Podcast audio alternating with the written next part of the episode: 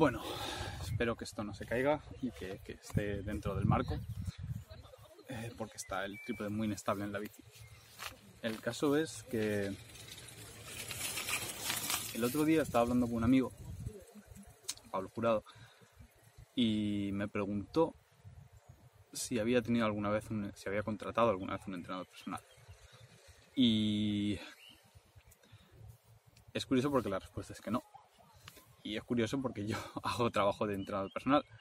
Y es un poco contradictorio que yo haga trabajo de entrenador personal si no lo he contratado nunca, porque puedes decir, bueno, pues si lo valoras de verdad lo habrías contratado.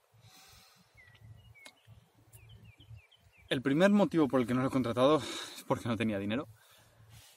Y siempre he sido una persona de buscarse mucho las castañas. Digamos que si tuviera que elegir una, decir que alguna, que tengo algo, una buena característica mía, una meta skill, es que soy muy bueno para sacarme yo las castañas del fuego, para buscarme yo mis cosas y no tener pereza de decir, quiero hacer esto.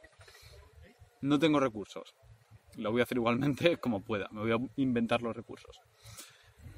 De hecho, recuerdo cuando tenía, no sé si tendría 12 años o 14 años o algo así, quería una katana de madera, me molaba el rollo japo, y mis padres me dijeron no, porque es un juguete agresivo.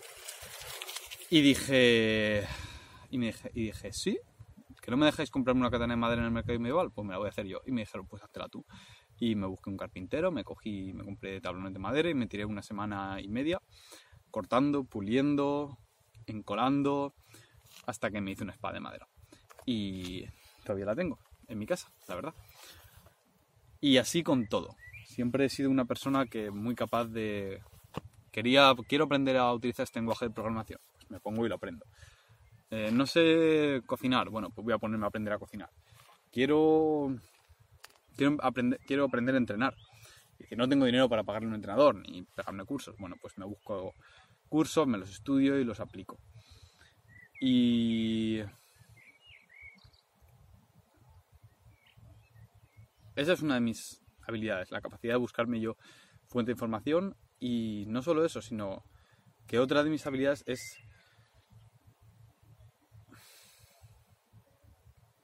la diligencia a la hora de aplicar un programa de entrenamiento o a la hora de hacer un plan de algo y, llevarlo a cabo. Porque esa creo que es, me he dado cuenta que es uno de los elementos más importantes y en lo que más falla la gente y por los cuales los entrenadores personales tienen resultados. Muchas veces ni siquiera el programa es tan bueno, pero el mero hecho de que estás pagando a alguien hace que te comprometas con el programa y te adhieras a él y no te lo saltes y lo metas día tras día tras día. Y eso marca la diferencia. Eso es de las cosas que más marca la diferencia. Y en eso yo soy una persona que he sido, que sido muy, muy, muy diligente. No porque sea así, sino porque he entendido muy rápido que ese es el camino que no hay fórmula mágica, que solo mm, fórmula mágica, que solo es andar. Y que en caso de que haya fórmula mágica yo no la sé, pero por lo menos puedo andar.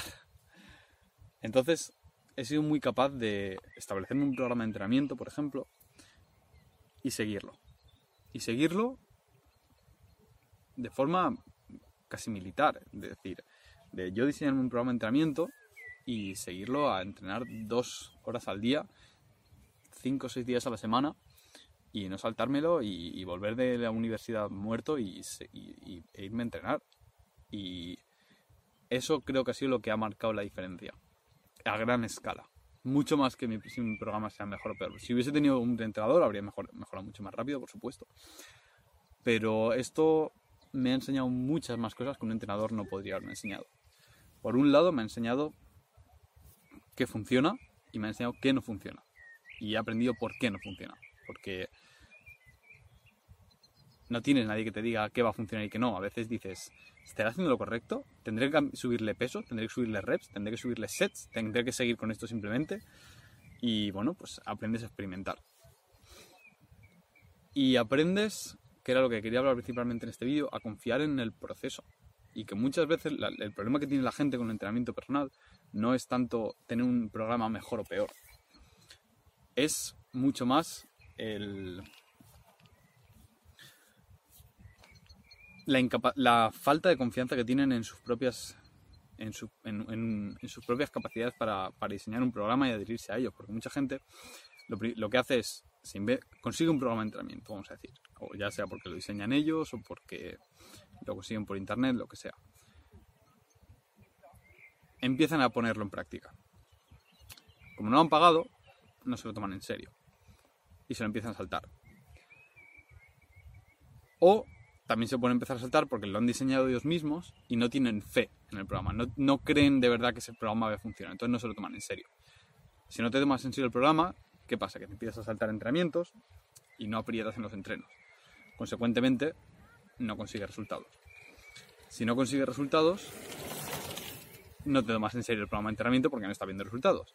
Total, acabas en un ciclo en el cual vas saltando de programa en programa sin tomártelo en serio durante años sin conseguir nada.